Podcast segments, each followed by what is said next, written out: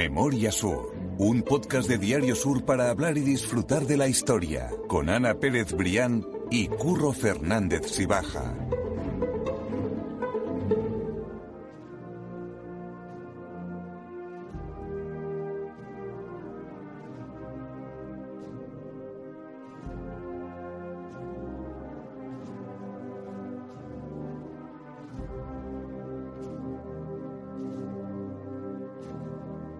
Buenas tardes, ¿qué tal? Hola Curro, pues nada, muy contenta porque hoy es un capítulo muy especial. Yo tengo que decir que estoy nervioso. Sí, sí. Estoy nervioso, de verdad. Hemos sí, salido de nuestro hábitat. Tal cual, hemos salido de nuestro hábitat de grabación y, y no solo por eso, sino porque además estamos grabando con dos ordenadores. O sea, Sí, yo sí, creo que hoy si, si acabo eh, estable va a ser un... Va a tener Nada, seguro mérito. que sale muy bien. Yo creo que sí. Bueno, y un capítulo especial, como estabas diciendo, porque no hemos venido a la agrupación de cofradías para conmemorar, como no podría ser de otra forma, el centenario de la agrupación de cofradías de Málaga. Sí, Y, efectivamente. y estamos... eh, Nada, estamos aquí rodeados de historia y absolutamente sobrecogidos porque, bueno, queríamos aprovechar también para, para celebrar también la llegada de la Semana Santa, esta Semana Santa tan, tan extraña que, que, bueno, nunca como, como este año la procesión irá por dentro. Eso es. Pues queríamos aprovechar, salir por una vez y, bueno, celebrar con, con dos de las personalidades más representativas de la agrupación de cofradías el centenario y que, bueno, que nos cuenten un poco esa historia y, y celebrarlo al fin y al cabo con ellos, ¿no? Eso es, porque hemos metido en una encerrona a dos invitados, que son los dos primeros invitados al podcast, que son Paula Tencia y Trini García Herrera. ¿Qué tal? ¿Cómo estáis? Muy buenas, Curro y Ana. Buenas tardes. Bienvenidos a nuestro podcast. Bien hallados y encantados de estéis aquí en, en vuestra casa. Nosotros siempre decimos que la agrupación de cofradías es la casa de, de todos los cofrades, de todos los malagueños y todas las personas que quieren a la Semana Santa.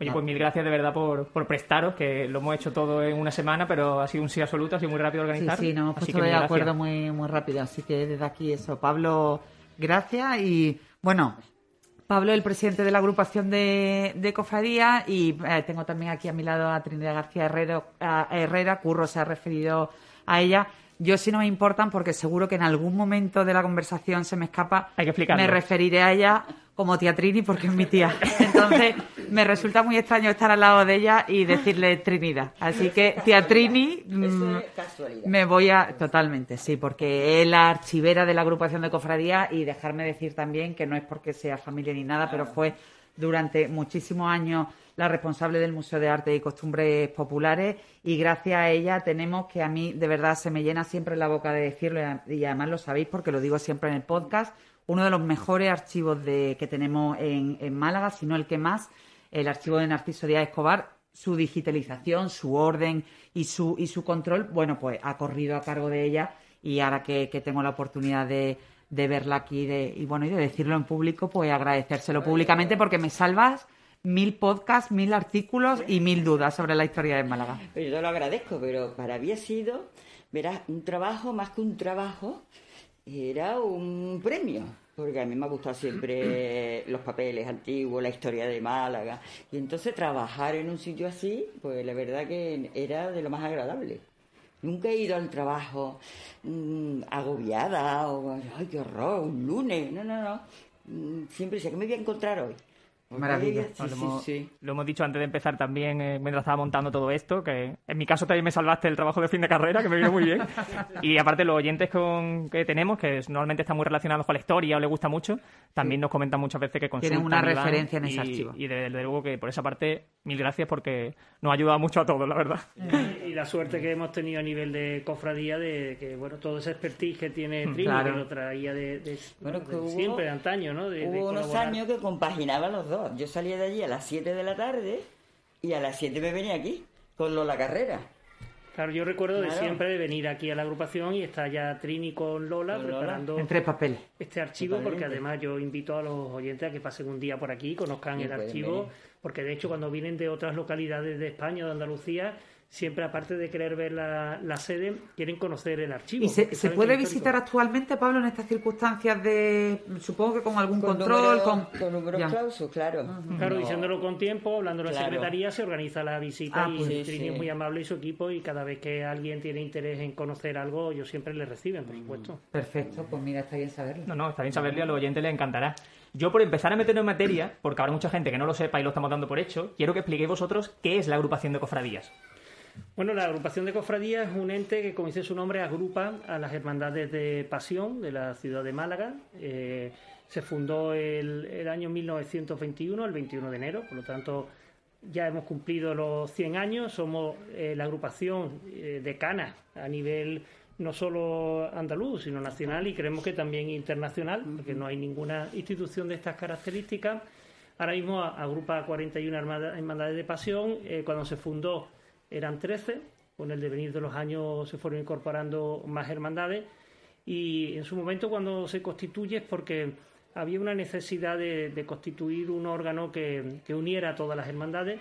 Es verdad que desde muchos años antes se estuvo planteando en otras localidades también, pero una vez Málaga se adelantó y fue visionaria en ese sentido, con Antonio Baena Gómez, con todas las personas que le acompañaron entonces, y, se propusieron como objetivo principal la promoción y la divulgación de la Semana Santa. Eran unos años, los años 20, donde hay mucho interés porque eh, el turismo viniera a la ciudad de Málaga y la, y la agrupación, pues con sus carteles, con bueno, empezó a, organizar una serie de actividades promocionales y divulgadoras de, de la Semana Santa y luego también porque había necesidad de organizar los desfiles procesionales y se constituyó una comisión que se llama de horario itinerario que continúa ahora y luego otra de sillas y tribunas porque el recorrido oficial se gestiona desde la agrupación y ya pues entonces ya había sillas en la Alameda, eh, Calle Lario, bueno pues se fue eh, poniendo en marcha un recorrido oficial y un control de horarios itinerarios pues que dio muy buen resultado porque permitió organizar mejor los desfiles procesionales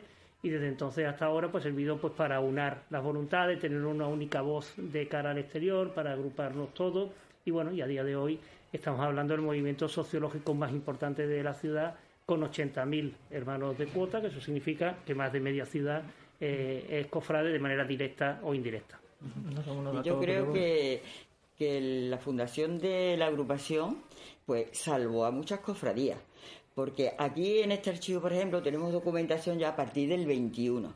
Pero vosotros que estáis viendo el archivo de Escobar, si te metes en la prensa, pues había cofradías que no podían salir había años que se quedaban en su casa hermandad, porque no había mm, forma de, suplir esos gastos.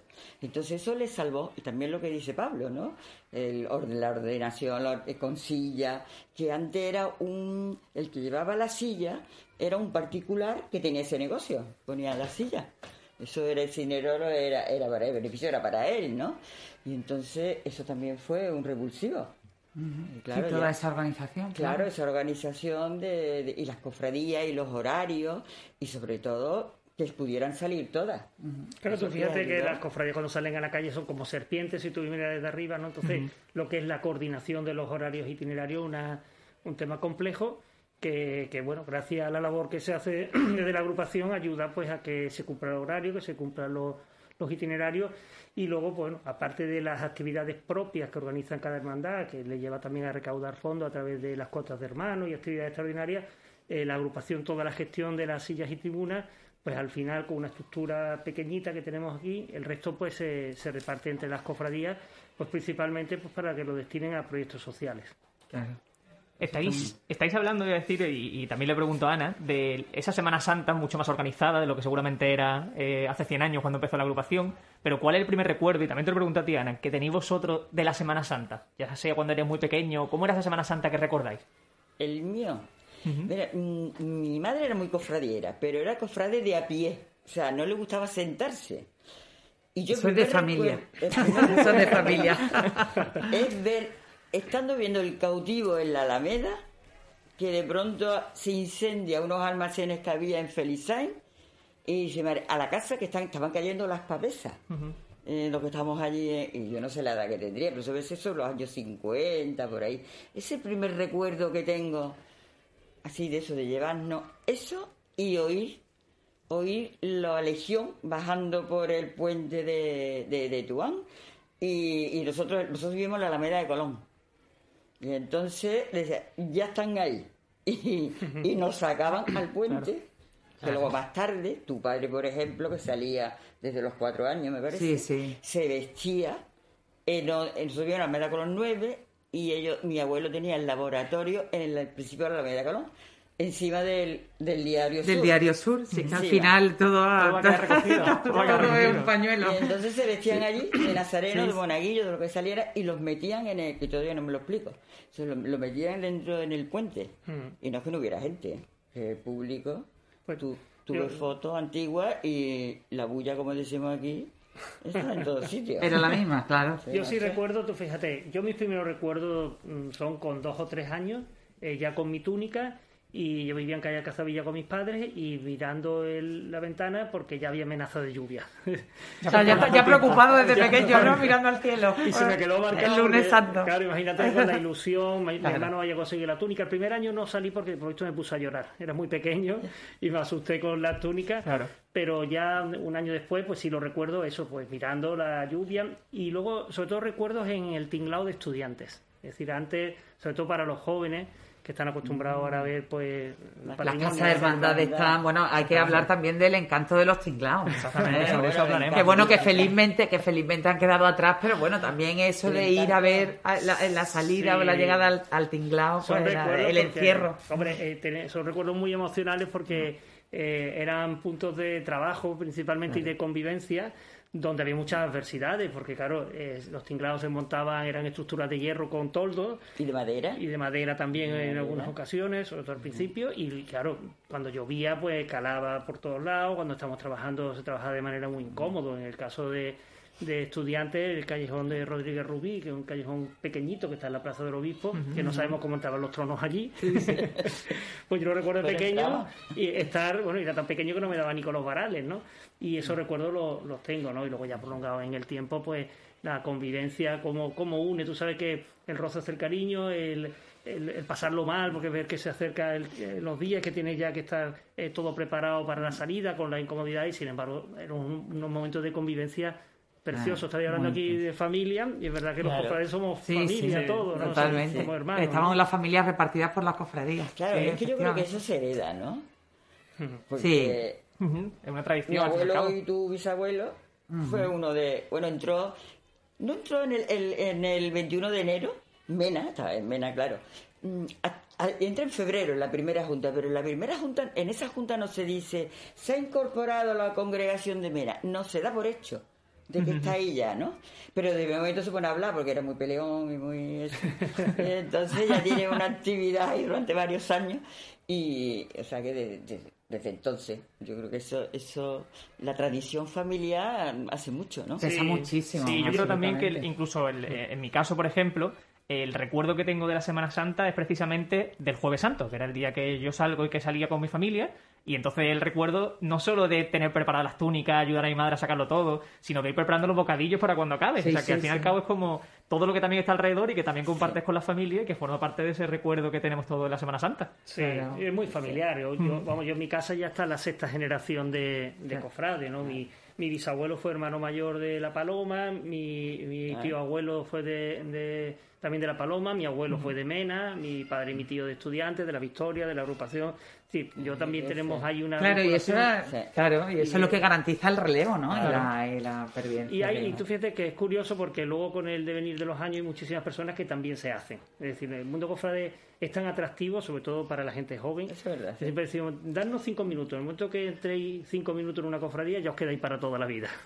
y es verdad, y eso pasa en muchísimas ocasiones. ¿no? Sí, sí, también tiene su valor ese, ese descubrimiento, ¿no? Ya en una edad que no te ha- que, que- que no te viene dado desde cuna y que al final casi casi que te gusta porque le, le gusta a tu familia y tú ya vas entrando por ese camino, pero también es fascinante. De hecho, yo el otro día precisamente hablaba con, con una persona que la había descubierto ya casi casi de mayor por una obligación profesional y decía, dice, bueno, dice, es que yo me he hecho plenamente consciente, eh, eh, cofrade, sabiendo eh, que me gusta, sabiendo que, que me interesa y sabiendo que es algo que he elegido yo, ¿no? Claro, disfrutándolo de la edad adulta ya también.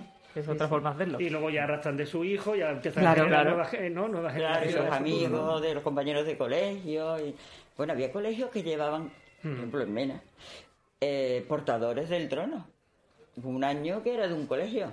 Sí, Eh, sí. el Romeral. Así del Romeral, claro. Yo salí, yo salí en, la. Virgen, en el manto, con, con Domingo Exacto. Sánchez Maspón, que fue el que nos arrastró y salimos en el manto. y- Hombre, Y gran domingo. muchos ya se quedaron. Sí, sí. Después de salir, Mm. se quedaron. Estabais hablando hace un segundo de los tinglados Y para quien no lo sepa, son, pues literalmente unos tinglados, una estructura que se formaban para las cofradías que no tenían casa hermandad, ¿verdad?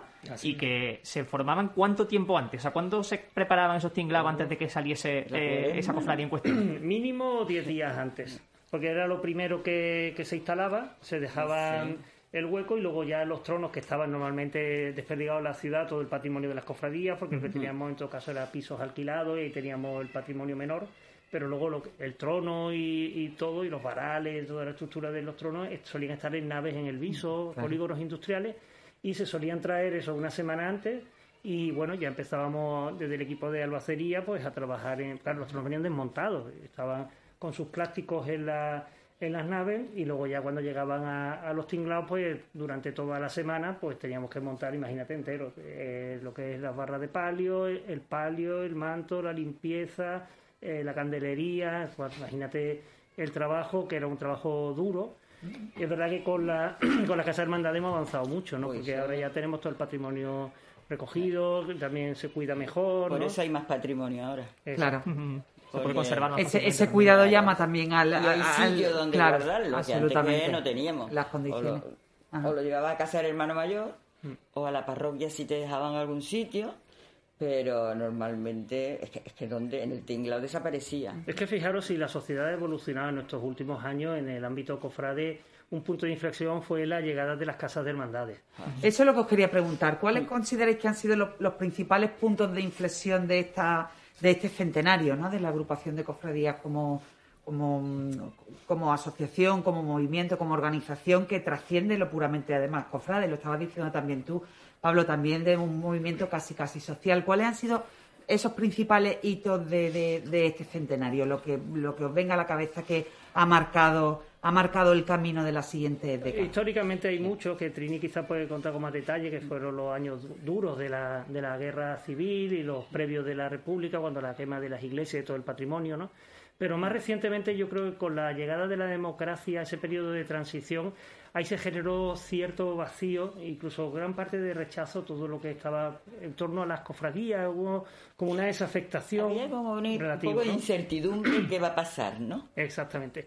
y, es verdad que esos años de incertidumbre le vinieron en los años 80 una generación que sentó las bases de lo que ahora mismo tenemos. eso tuvieron mucha importancia, los jóvenes cofrades, mm. que fue como un revulsivo y que se plantaron, ¿no? dijeron esto hay que cambiarlo, hay que cambiarlo, porque claro, muchas veces la inercia, ¿no? Vas haciendo cosas porque esto se hacía así, o mi abuelo así, mi padre, o toda la vida. Esto se ha hecho así toda la vida, que es una mm. frase muy de Málaga. ¿no? Sí, sí, esto se ha hecho así toda la vida. Y entonces nadie se atreve a dar el paso. Y yo creo que aquella generación fue la que sentó las bases de la Semana Santa que tenemos ahora mismo, porque empezaron a preocuparse pues por eso, porque hubiera más orden, porque hubiera más rigor, porque se hicieran las cosas eh, mejor. Y, bueno, luego ya con, la incorporación de las casas de hermandad, es decir, ahí es verdad que, el Ayuntamiento de Málaga ya empezó en la época de Pedro Aparicio, se acentuó en la época de, de Celia Villalobos, ya sobre todo con, con Paco de la Torre. A día de hoy, pues todas las cofradías, salvo una o dos, tienen ya sus propias casas de hermandades y, ahí sí hay un salto eh, cuantitativo, es decir, en el sentido de que ya te permite tener todo el patrimonio eh, recogido, cuidado, la posibilidad de organizar mucho tipo de, actividades culturales, eh, culturales, sociales. Es decir, las cofradías se han convertido en un, en un punto de, estratégico dentro de la ciudad. Hay una malla de 41 cofradías, que donde se instala una cofradía se prestigia la zona y que te permite eso, pues que muchas personas pues puedan organizar actividades y no solo de la cofradía, si las cofradías están abiertas a la sociedad, se reúnen. Sí, por eso que trasciende lo, puramente cofrade. Yo quiero, yo quiero aportar, mm, que lo comentabas Pablo, esa, esa capacidad de, de unión y de, y de acción de las cofradías precisamente en estos tiempos de, de pandemia, ¿no? A través de toda la labor que hacéis, especialmente me viene a la cabeza pues la labor de, de la Fundación Corinto, ¿no? que pertenece a vosotros y que hacéis una labor imprescindible en estos en estos tiempos tan, tan Es que fijaros que cuando entra las casas de hermandades y también en la propia evolución de la sociedad, nosotros antes las cuotas se recaudaban a través de un cobrador y, claro, mira, el cobrador iba, venía, cobraba, iba a una zona, pues bueno, las tesorerías estaban complicadas. Y ahora tú mandas una remesa, tenemos 80.000 hermanos de cuota, que eso te da cierta estabilidad eh, material y luego pues las casas de hermandades pues te permiten preocuparte de cosas que antes no te ocupabas, por ejemplo los proyectos sociales, no teníamos capacidad para ponerlos en marcha, no teníamos gabinetes de comunicación, no teníamos protocolos, no teníamos es decir, a nivel de cultos, pues hemos avanzado mucho. Eh, la cultura musical, que, no, que no existía apenas, ¿no? Ah, pues ahora se está trabajando. Entonces, hemos, hemos avanzado mucho y, hombre, ha sido propio de la evolución de la sociedad, que ha ido mejor, y luego propio de que la, las cofradías al final siempre ha sido un punto de encuentro en la ciudad. Yo creo que en las encuestas de, de prestigio de instituciones en la ciudad siempre sale la, la Semana Santa, ¿no? Y es verdad que ese punto de encuentro nos lleva pues, a que ya la gente va tomando conciencia también de la labor social que se hacen desde las cofradías y toda la industria que hay alrededor de la Semana Santa, porque eh, cuántos artesanos, ¿no? Ahora hemos visto a Juan Rosén, ¿no? Que, es un bordador de muchísimo prestigio. ¿Cuántos talleres artesanales hay en Málaga y en Andalucía eh, gracias a la, Semana, Santa, que habrían desaparecido o tendrían mucho menos trabajo, ¿no? O el sector turístico. Y luego también las casas hermandad han dado vida a muchas zonas calles que a lo mejor eran intransitables o barrios, sin embargo, la Casa Hermandad le ha dado vida. Mm. Eso creo que es muy importante. Es interesante precisamente eso, que la gente entienda que la labor de la Semana Santa va más allá de la propia Semana Santa, que hay una labor social detrás y un trabajo. Y durante todo el año. Y durante todo el año, exactamente, que la agrupación de cofradías respalda en muchas ocasiones y que cada cofradía aparte también tiene sus propias labores sociales. Por retomar un poco eh, eh, la historia, eh, habéis mencionado antes que en el año 1931, si no me equivoco, se, produjeron se produjo la quema de convento. Eh, para que la gente que no lo sabe lo pueda entender y lo pueda conocer, ¿qué se perdieron en esos años? ¿Qué, cambió? Se perdió todo. Mm, o sea, lo que podía reseñar es que se salvó. Pero perderse, perdieron imágenes, imágenes, tronos, enseres, perdieron todo. En el año 38, que cuando empiezan otra vez a, surgir, tuvieron que renovarlo. Por eso, si os fijáis en la foto, los tronos de las vírgenes es como una pagoda de flores y no es porque les gustaba adornarla con flores, estaban tapando porque había necesidad todas las carencias, las carencias que tenía, ¿no? Y es que fue milagroso, la verdad. Eh, pero bueno, ahí se empeñaron y apostaron pero, pero no sé cómo pudieron. ¿Qué se salvó de manera milagrosa? Que te venga Pues mira, la de la Esperanza, por ejemplo, y el rico también. Que yo recuerdo, vamos, me estoy dejando alguna y que no se me la de nadie. Sí, bueno, pero. Pero vamos, que el edificio ahora mismo.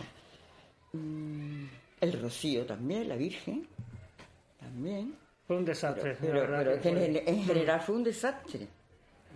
Fue un desastre. Y a raíz de ahí, pues bueno, eh, sacamos fuerza de flaqueza y, bueno, se retomó y, se empezó a trabajar con, mucho cariño en torno a las cofradías, porque además, si hay algo que puede destacar el mundo cofrade es que mm, le impregna la generosidad de las personas. Es decir, esto es un mundo altruista donde todo el mundo que está por aquí es, de manera vocacional. Y viene a sumar, absolutamente. Hay una parte también que me interesaba mucho y que he visto en uno de los artículos, que bueno, vamos a adelantar, Ana, que la semana que viene. Sí, nos meteremos a fondo en, uno de los artículos que, publiqué ya hace años en, el, en el periódico. Bueno, se cuentan curiosidades.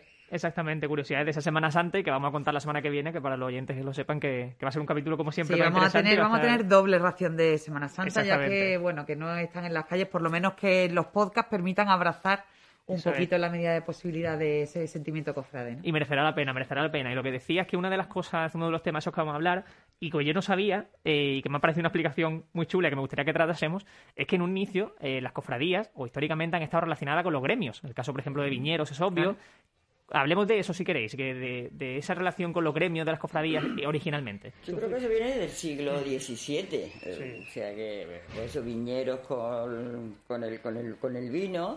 Esperanza con los toneleros, eh, luego ya más moderno, Correo con la Piedad, Cuerpo de Correo fundó la, la Cofradía de la Piedad. Qué curioso. Eh, sí. sí. Luego ya se incorporan los colegios profesionales, previamente también los militares, ¿no? Eso, eso ya, ya más en el siglo XX, ¿no? Pero, eh, por ejemplo, los herreros con la columna, es que fijaros, los orígenes de la Semana Santa en Málaga es con la llegada de los Reyes Católicos. En el año 1487, eh, con la Reconquista, pues claro, llegan los Reyes Católicos y aquí no hay estructuras administrativas. Como vienen de Castilla, en Castilla ya existían las hermandades y los clonan aquí. Es decir, empiezan a aparecer eh, las cofradías y se le van, bueno, se van ocupando principalmente de, los temas sociales, es decir, el enterramiento de, las personas, el cuidado de enfermos. Y de ahí tiene su origen las cofradías, estamos hablando de más de cinco siglos. Desde entonces hasta ahora mirar el devenir como eh, histórico tenemos el, centenario de, la fundación, o sea, porque fueron... Bueno, han, vuelto a los orígenes, por ahora casi todas las cofradías tienen columbarios. Correcto. Y antes era el enterramiento, cofradía. El enterramiento de la propia iglesia, claro, hasta que y ya hemos vuelto a los orígenes otra vez. De hecho, aquí en la iglesia de San Julián tenemos una cripta histórica también, porque estamos precisamente en la, en la, sede de la agrupación, que es un antiguo hospital del siglo XVII, anexa a la iglesia de San Julián, donde están nuestros titulares, que es el Cristo resucitado y la Reina de los Cielos. Y es, una, un edificio singular, porque incluso aquí ha llegado a estar hasta el Colegio de Abogados en su día. y el caso es que en el año 1975, es un edificio que es del Obispado, eh, llegó un acuerdo de la agrupación, siendo el presidente Pepe Atencia, con don Ramón Busarray, en el que, eh, a cambio de una colaboración en los proyectos sociales, eh, se le adscribió que una figura jurídica, eh, una especie de usufructo, pero más consistente, a la agrupación de cofradías este edificio. Y mi tío Pepe contaba que él vino con su tío, a su vez, que era el arquitecto del obispado, y le decía, Pepe, estás loco. Claro, estamos hablando de 2.000 metros cuadrados de... y, el edificio estaba derruido completamente. Tan es así que si miráis la placa de inauguración de la sede en el año 1988 siendo presidente eh, Paco Toledo. Claro, desde el 75, ¿no? Que 13 años de obras. había, mucho que hacer. Sí, sí. Después de los 88 siguieron las obras. Entonces, claro, es un edificio singular. Bueno, pero ha merecido la pena porque es fabuloso. El resultado es impresionante. Lo estamos diciendo cuando hemos llegado, que nosotros no habíamos estado por aquí y... Sí, la verdad es que el que se pueda acercar pues, con esa imprescindible organización, con esas medidas tan, tan necesarias hoy en día, pero merece la pena que, que se acerque porque el, corazón del edificio merece la pena como en la agrupación de, la, de cofradías, pero el, envoltorio y, lo que es la, recuperación es algo absolutamente fabuloso. Nosotros estamos aquí haciendo el podcast en el despacho del presidente y bueno, estamos rodeados de, obras de arte. Yo tengo a mi izquierda una biblioteca que se me van constantemente los ojos. Sí, absolutamente. Precioso, sí. Y hacia el techo, que es una maravilla. Pero fíjate, Ana, que nosotros, todo el patrimonio cofrade está al servicio de la ciudad. Es decir, las casas de hermandades no dejan de ser todas museos y la propia agrupación. Eh, nosotros sí tenemos muy somatizado que una organización como es el Mundo Cofrade tiene que estar abierto a la sociedad que tiene que ser muy participativa, es decir, que todo el mundo cuando llegue una cofradía tenga que sentir que es suya, que es propia, ¿no? Y la propia agrupación de cofradías tenemos un salón de actos que estamos constantemente organizando actividades no cofrades, es decir, eh, cualquier organización o asociación que quiera hacer alguna presentación de tipo social, bueno, pues la sede está abierta para que cualquier malagueño venga y disfrute, bueno, de este patio que hay aquí, de las instalaciones, del museo, de la iglesia, es decir, que nosotros lo que queremos es compartir. Yo creo que que es muy bonito disponer de, patrimonio, pero ese patrimonio que queremos que sea de Málaga y que la gente lo disfrute, lo sienta como propio. Oye, ¿y, en qué medida, eh, mm, entrando ya en la, en la situación que nos está tocando vivir, supongo que un centenario es algo que se, que se trabaja con mucho cariño, con mucho tiempo, ya lo tendríais previsto, ya tendríais muchísimas cosas proyectadas. ¿En qué medida esta pandemia, esta crisis, os ha cambiado el paso para celebrar este centenario de la agrupación de, cofradías. ¿Qué habéis tenido que dejar por el camino y cómo habéis adaptado las circunstancias para que, bueno, que en la medida de las posibilidades, pues la celebración sea cálida e integradora para todos los cofrades, ¿no? Bueno, nosotros empezamos a trabajar en el centenario en el año 2015. Eh, Pedro Gallego fue presidente hasta el 2018, en el que se incorpora Luis Merino, y la verdad que se ha hecho un trabajo eh, fantástico, ¿no? Y eh, ya el 21 de enero del año 2020 iniciamos lo que llamamos el Camino del Centenario, donde hemos ido contando pues las actividades que se iban a desarrollar durante todo este año, desde el 21 de enero del 21 al 21 de enero del 22. Es verdad que gran parte de los actos se están realizando. La presentación que hicimos en, en Sevilla para Andalucía se pudo llevar a efecto con limitaciones, pero el 21 de enero, el acto que teníamos previsto, pues por las circunstancias de la pandemia, lo hemos pospuesto. Y tendrá lugar el 20 de marzo que es la fecha que haya prevista para el pregón, que también lo hemos pospuesto para el año siguiente.